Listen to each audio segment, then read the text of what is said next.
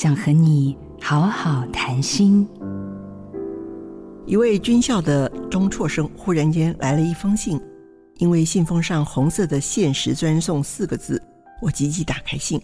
老师，我是你一年前教过的学生，你应该有印象吧？里面七八页写了他去服义务役却被排挤的种种。我直接翻到最后一页，他说：“老师，我也不知道为什么要写这封信给你，也许私心希望有人能理解吧。这是我写的最后一封信了，珍重再见。”我赶紧给他回信说：“老师虽然能够理解你的痛苦，却无法分担你的任何爱恨。如果你认为老师还稍稍谈得上话。”就尽量写信来吧，打电话也可以啊。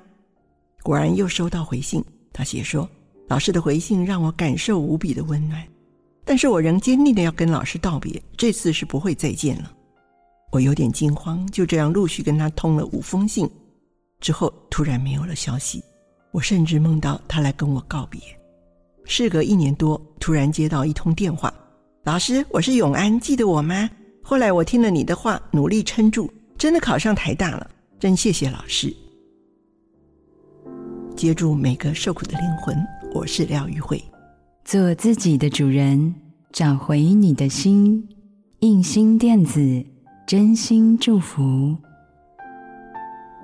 好家庭联播网，中部地区古典音乐台 FM 九七点七，北部地区。Bravo FM 九一点三。